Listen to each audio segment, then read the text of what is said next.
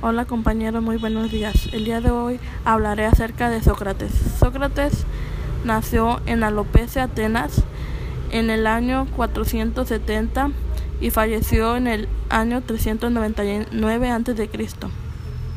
Fue un filósofo clásico griego considerado como uno de los más grandes, tanto de la filosofía occidental como de la universal.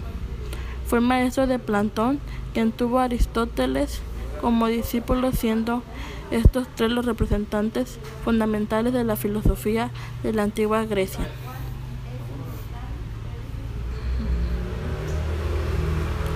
No hay ninguna evidencia de Sócrates haya publicado algún escrito de su autoría. Detalles de su vida son conocidos gracias a tres fuentes contemporáneas los diálogos de Platón, las obras de Aristófanes y los diálogos de Genofonte. En los diálogos de Platón se encuentran los relatos más completos de Sócrates, que han sobrevivido desde la antigüedad. Sin embargo, quedan preguntas con respecto a la distinción entre Sócrates de la vida real y la representación de Sócrates platónico. Pasó grande, gran parte de su vida generando discusiones con todo el mundo de Atenas, tratando de determinar si alguien tenía alguna idea de lo que estaba hablando, especialmente cuando el tema, trata, el tema tratado era importante, como la justicia, la belleza o la verdad. No dejó ningún escrito pero inspiró a muchos discípulos.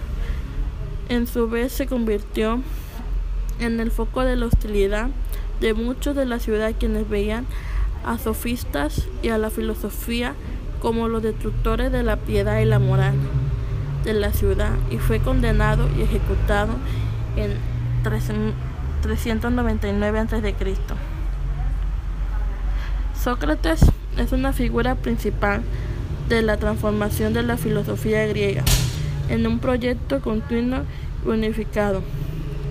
Se le considera el padre de la filosofía política de la ética y es el principal fuente de todos los temas importantes de la filosofía occidental en general.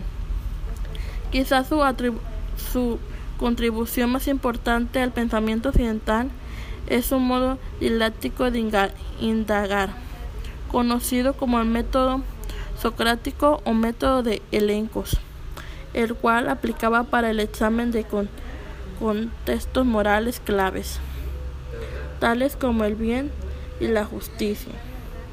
La historia, la historiográfica tradicional divide el conjunto de pensadores anteriores a Sócrates. Presocráticos y a los influenciados por Sócrates.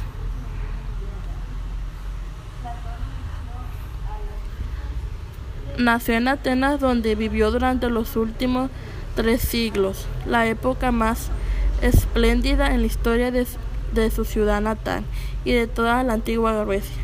Fue, fue el hijo de Sofronisco de profesión cantero motivó por él que en su juventud lo llamaban Sócrates, hijo de Sofronisco y de Fenereta, comadrona emperantados con, con Aristides del Justo. Según Plutarco, cuando Sócrates nació, su padre recibió el árculo el, el consejo de dejar crecer a su hijo a su aire, sin oponerse a su voluntad ni reprimirle sus impulsos. No obstante, ni Genofonte ni Platón mencionaban esta intervención del del oráculo, lo que hace pensar que pueda ser una tradición popular muy posterior. Recibió una educación tradicional, literatura, música y gimnasia. gimnasia. Más tarde se familiarizó con la dialéctica y la retórica de los sofistas. Al principio Sócrates siguió el trabajo de su padre. Realizó un conjunto de estatuas de tres gracias que estuvieron en la entrada de Acrópolis hasta el siglo II a.C. Tuvo por maestro al filósofo Arquelao, quien lo introdujo en las reflexiones sobre la física y la moral. Se casó con Santipa, que era de la familia noble, según una tradición antigua. trataba muy mal al filósofo, aunque en realidad Planto muestra al narrar que su muerte Sócrates en el fendón una relación normal e incluso buena entre los dos. Durante la guerra del Peloponencio contra Esparta sirvió como oplita con gran valor en las batallas de Potidea en el 432. Fue obediente con las leyes de Atenas, pero evitaba la política. Creía que podría servir mejor a su país dedicándole, dedicándose a la filosofía. Su aspecto era una pequeña estatura, vientre prominente, ojos saltones y nariz exageradamente respingona. Su figura era motivo de chanza. Alcividades lo compartió con los silenos, los seguidores ebrios y lascivos de Dioniso. Plantón consideraba diálogo de ser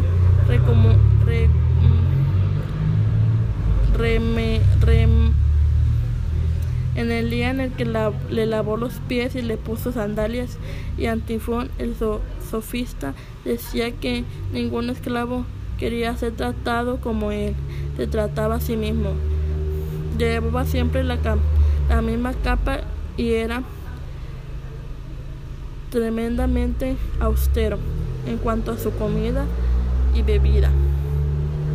Desde muy joven llamó la atención de los que lo rodeaban por la agudeza de sus razonamientos y su, facilidad de palabra, además de la fina ironía con la que salpicaba sus tertulias con los ciudadanos jóvenes aristocráticos de Atenas, a quienes les preguntaban sobre su confianza en opiniones populares, aunque a Mundo él no le ofrecía ninguna enseñanza.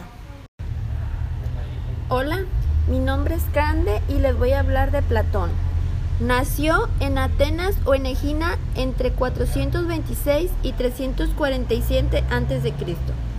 Creció en el seno de una familia aristócrata.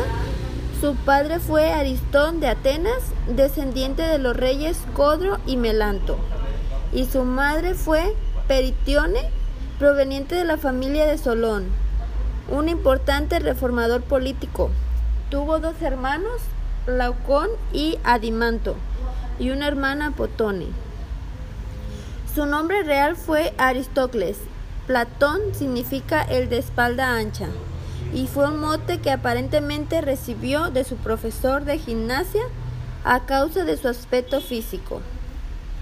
Cuando su madre enviudó, se casó con Pirilampo, amigo de Pericles quien se ocupó de brindarle la mejor educación. Fue alumno de figuras como Teodoro de Cirene y Hermógenes, pero destacó en el seguimiento de Sócrates, a quien tomó como único maestro desde el momento de conocerlo hasta su muerte. Tras este episodio, del que aparentemente fue testigo, emprendió varios viajes hacia Megara, Cirene, Egipto y Arquitas de Tarento temiendo posibles consecuencias. Platón Fue un filósofo griego seguidor de Sócrates y maestro de Aristóteles. En 387 a.C.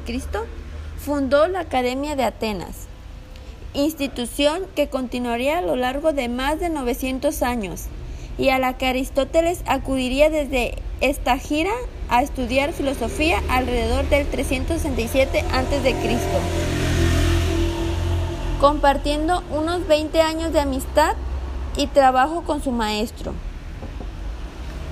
Participó activamente en la enseñanza de la academia, considerada la primera institución de educación superior de Occidente.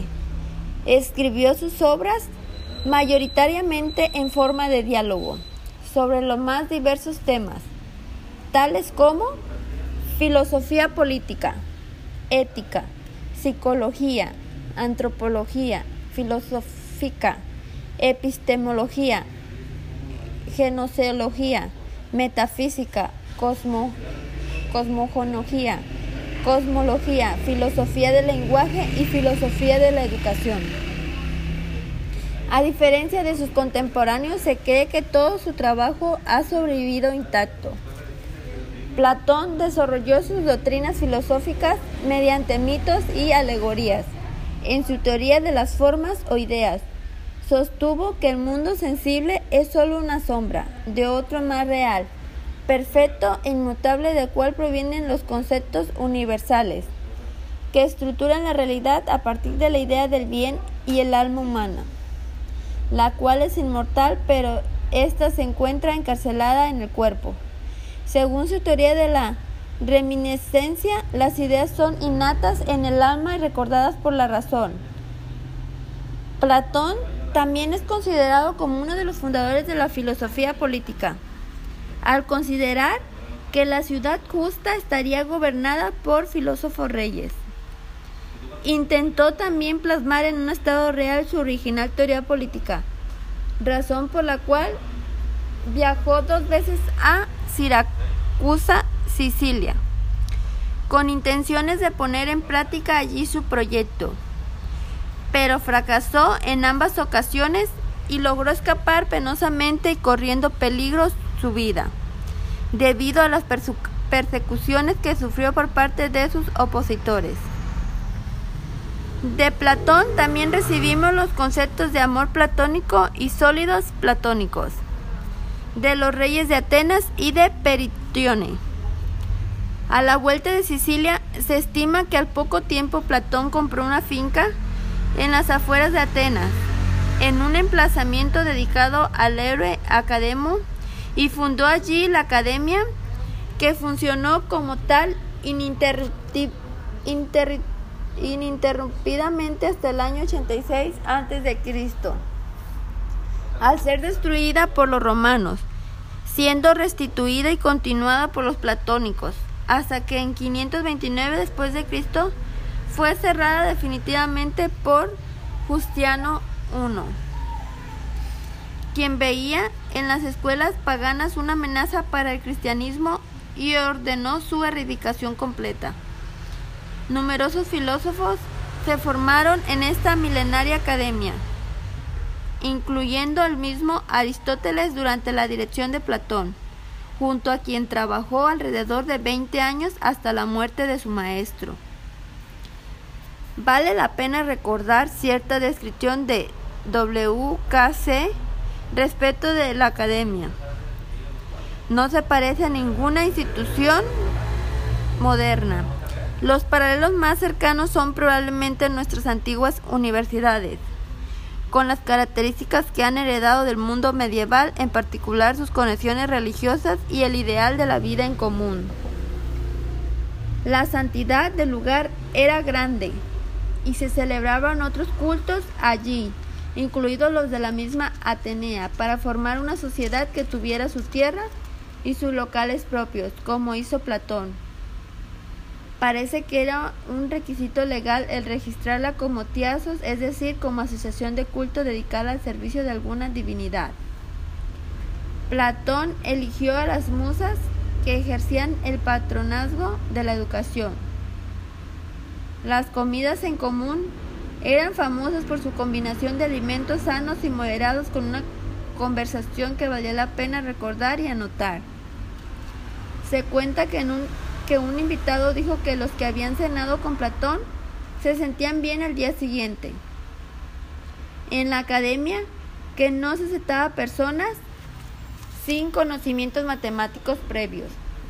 Se impartían enseñanzas sobre distintas ciencias, aritmética, geometría, astronomía, armonía, puede que también ciencias naturales, a modo de preparación para la dialéctica, el método propio de la institución fisiológica, la actividad principal de la institución. Asimismo, también era principal actividad en consonancia con lo expresado en República, la formación de los filósofos, filósofos en política, de modo que fueran capaces de legislar, asesorar e incluso gobernar. Se sabe de varios platónicos que luego de estudiar en la academia se dedicaron efectivamente a estas actividades. Platón también recibió influencias de otros filósofos, como Pitágoras, cuyas nociones de armonía numérica y geométrica se hacen eco en la noción de Platón sobre las formas. También Anaxágoras, quien enseñó a Sócrates y que afirmaba que la inteligencia o la razón penetra o llena todo. Y Parmenides, que arguía acerca de la unidad de todas las cosas y quien influyó sobre el concepto de Platón acerca del alma. Platón murió en el 347 a.C. a los 80-81 años de edad, dedicándose en sus últimos años de vida a impartir enseñanzas en la academia de su ciudad natal. Buenas tardes, maestro Aristóteles. Mi nombre es César Armando Moreno Castillo y mi compañera Rubí me va a acompañar a leer la obra y la biografía del pensamiento de Aristóteles. Aristóteles nació en el año 384 a.C. Esta gira, al morir su padre fue enviado a Atenas para ingresar a la Academia de Platón, donde permanecería unos 20 años, recibió una forma superior, se familiarizó con la filosofía platónica y terminó impartiendo la misma clase retórica como profesor. En el año 347, al morir Platón, Aristóteles decidió abandonar Atenas y se establecieron los primeros y luego militlenios acompañados por su familia y discípulos. Aquellos años le sirvieron para confesionar su propia filosofía, consagrarse a estudios de corte empírico, asimismo convocado también por el rey Filipo II de Macedonia, confiándole la educación de su hijo de tres años, Alejandro, quien pasara a la historia como Alejandro Magno. Sobre el año 366 en 35, Aristóteles retornó a Atenas para fundar su propia escuela, el Liceo, aquella institución de enseñanza gratuita y pública. Se contrapuso a la Academia de Platónica y a otros gimnasios atenienses insistía menos en las matemáticas y en el arte de la discusión, y más en instrucción formal y sistemática, incidió tanto en la ciencia empírica de la naturaleza como en la jurídica. Cuando Alejandro murió en el año 323 a.C., era probable que Atenas se volviera un lugar incómodo.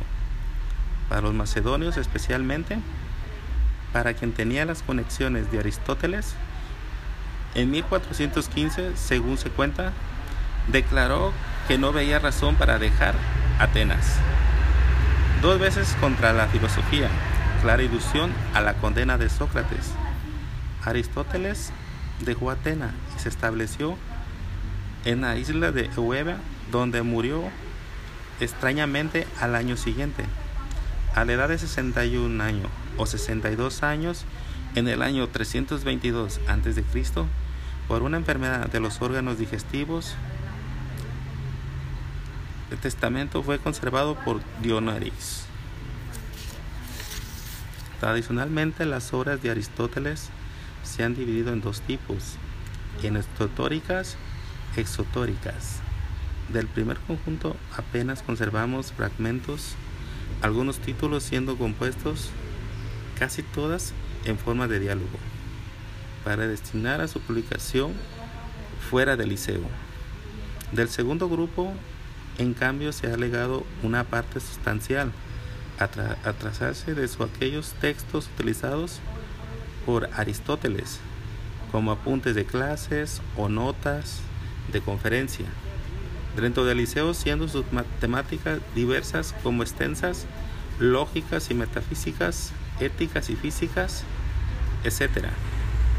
Aunque no resulta fácil elegir un aseo para embolsar la filosofía de Aristóteles, presentaba y radicaba novedades de su planteamiento a la luz.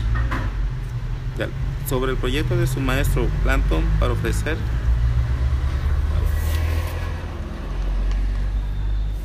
quizás el hecho de que se alejara de la doctrina, de las ideas platónicas, resulte decisivo para comprender la originalidad de su planteamiento, aún compartiendo la convicción platónica sobre la filosofía como conocimiento de las esencias de las cosas.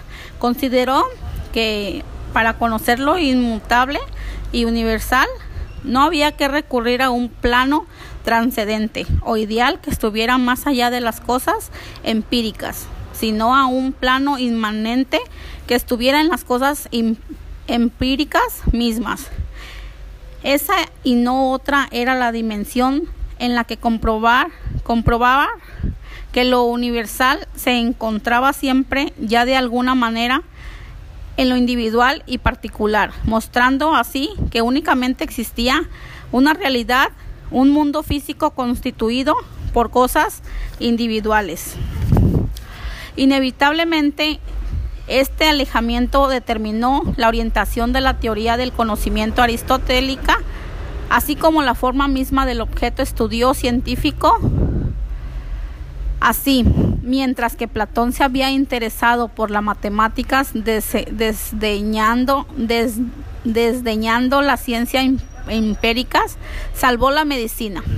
Su discípulo revalorizó la ciencia empíricas, el ámbito de la, de la fenoménico y la experiencia y por consiguiente la preeminencia epistémica del conocimiento sensible y el método inductivo. Si a eso le sumamos un estilo discursivo sistemático, sobrio y descriptivo, alejado de los recursos narrativos mítico-poéticos que habían impregnado las obras platónicas, obtendremos una imagen completa de este cambio cualitativo en la forma misma de filosofar. Conviene, no obstante, subrayar que las consecuencias de este desplazamiento resultan cruciales para entender la propia configuración filosófica de nuestra historia de la ciencia, tanto las sus raíces como su devenir, al rechazar la comprensión platónica de la dialéctica como grado supremo de conocimiento y su devaluación de la ciencia empíricas como pertenecientes a la esfera de la mera opinión. La, la la innovadora epistemología aristotélica aceptó la validez de conocimiento sensible como punto de partida para indagar la Universidad de la Ciencia. Es más, dicha Universidad de la Ciencia sería entendida como conjunto de todos los saberes articulados a su vez en diversas ciencias particulares, con su propia esfera de, de competencia y recursos conceptuales, constituyendo en el conjunto de todas ellas la ciencia metafísica.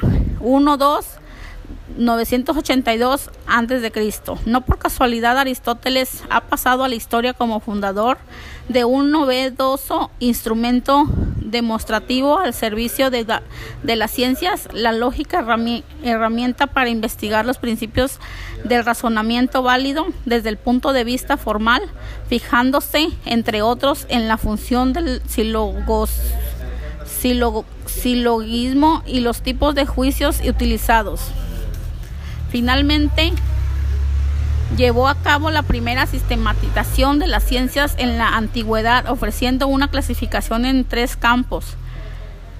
Tópicos, 145 a.C., ciencia teóricas, física, matemática y metafísica, a que tendrían por objeto alcanzar el conocimiento teórico de la realidad, buscando el saber por sí mismo, ciencia práctica, política y ética, cuyo estudio versaría sobre la acción humana individual o colectiva.